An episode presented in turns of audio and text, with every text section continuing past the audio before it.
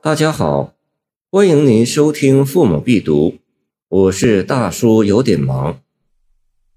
继夫陈玉兰，夫戍边关妾在吴，西风吹妾妾犹夫。一行书信千行泪，寒到军边衣到吴。陈玉兰，女，唐人，生平不详。此诗显著的特色表现在句法上，全诗四句的句法有一个共同处，每句都包含两层相对或相关的意思，在大致相同的前提下又有变化。夫戍边关妾在吴，这是由相对的两层意思构成的，即所谓当句对的形式。这一对比就突出了天涯魁德之感。这个开头是单刀直入式的，点明了题意，说明何以要记忆。下面三句都从这里引起：西风吹妾妾犹夫，秋风吹到少妇身上，照理说应该引起她自己的寒冷的感觉。但诗句写完西风吹妾一层意思后，接下去不写少妇自己的寒冷感觉。而是直接写心理活动，妾忧夫，前后两层意思中有一个小小的跳跃和转折，恰如其分地表现出少妇对丈夫体贴入微的心情，十分逼真。此句写记忆的直接原因，一行书信千行泪，这句通过一行与千行的强烈对比，极言纸短情长。千行泪包含的感情内容，既有深挚的恩爱，又有强烈的哀怨，情绪复杂。此句写出了记什么，不提寒衣是避免与下句重复，同时写出了记衣时的内心活动。寒到军边衣到无，这一句用虚拟揣想的问话语气，与前三句又不同。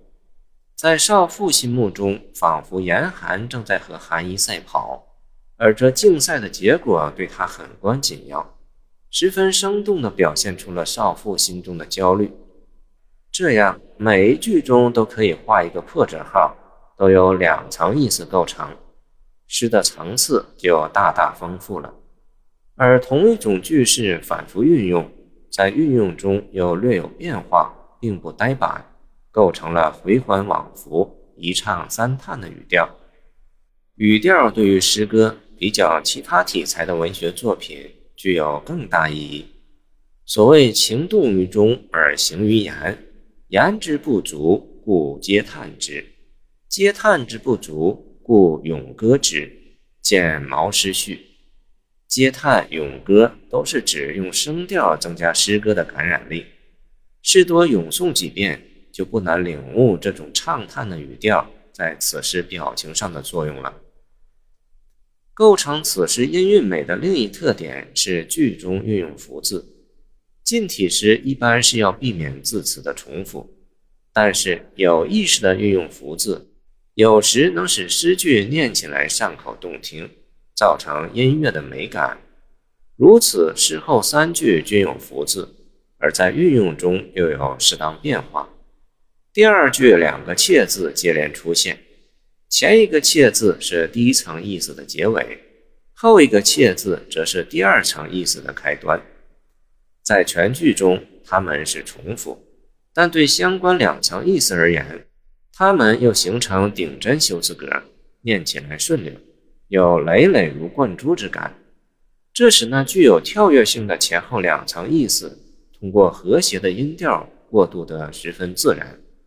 而三四两句重叠在第二、第六字上，这不但是每句中构成句中对的因素，而且又是整个一联诗句自然成对的构成因素，从而增加了诗的韵律感，有利于表达那种哀怨缠绵的深情。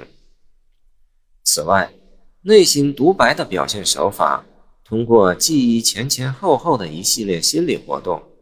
从念夫到秋风吹起而忧夫，记衣时何泪休书，一直到记忆后的悬念，生动地展现了女主人公的内心世界。诗通过人物心理活动的直接描写来表现主题，是成功的。谢谢您的收听，欢迎您继续收听我们的后续节目。如果你喜欢我的作品，请关注我吧。